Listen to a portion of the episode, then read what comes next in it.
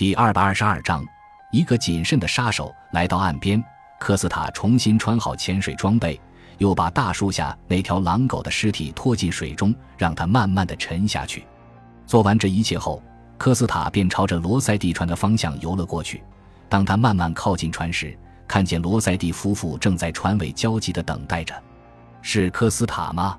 罗塞蒂喊道。是我。科斯塔一边回答着。一边扒住船帮，爬上了船尾。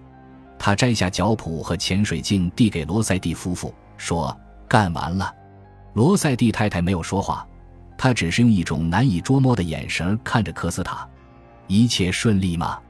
罗塞蒂问。“一切顺利。”“快换一身干衣服吧，否则你会被冻坏的。”罗塞蒂太太说。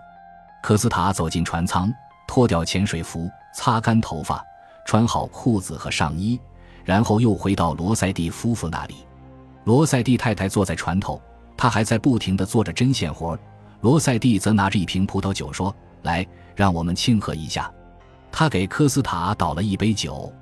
没出什么纰漏吧？罗塞蒂太太停下手中的活，看着科斯塔的脸说：“放心吧，我是一个非常谨慎的人。”科斯塔说：“这次做得非常干净。”没人看见我，也没人知道我在这里，更没人知道发生了什么事。当然，除了你们和我。你是用枪杀的巴克斯特？罗塞蒂问。不，对付他根本用不着枪。你瞧，科斯塔说着，举起了一只手。我用这个就足够了。这时，罗塞蒂站起身，对他们说：“我有点困了，想去船舱里睡一会儿。”罗塞蒂太太看着丈夫，关切地说：“老公，盖好被子。”好休息一下吧，我们现在终于解脱了。然后他又对科斯塔说：“科斯塔先生，你也去好好睡一觉吧。”科斯塔站起来，伸了个懒腰，望着海面上的月色说：“一个美妙的夜晚，是吗？”“是的。”罗塞蒂太太说着，从毛衣下面抽出一把小手枪。“的确是一个非常美妙的夜晚。”话音刚落，他便朝科斯塔后心开了两枪。科斯塔当即从船栏杆上翻了下去，跌落在海水里。罗塞蒂太太走到船边，向水中看了看，科斯塔的尸体正慢慢沉了下去。喂，我们现在该做什么了？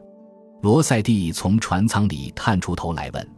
什么也不干，一切都结束了。他顺手将手枪也丢进海里，回过头来说：“老公，盖好被子，别着凉了。”感谢您的收听。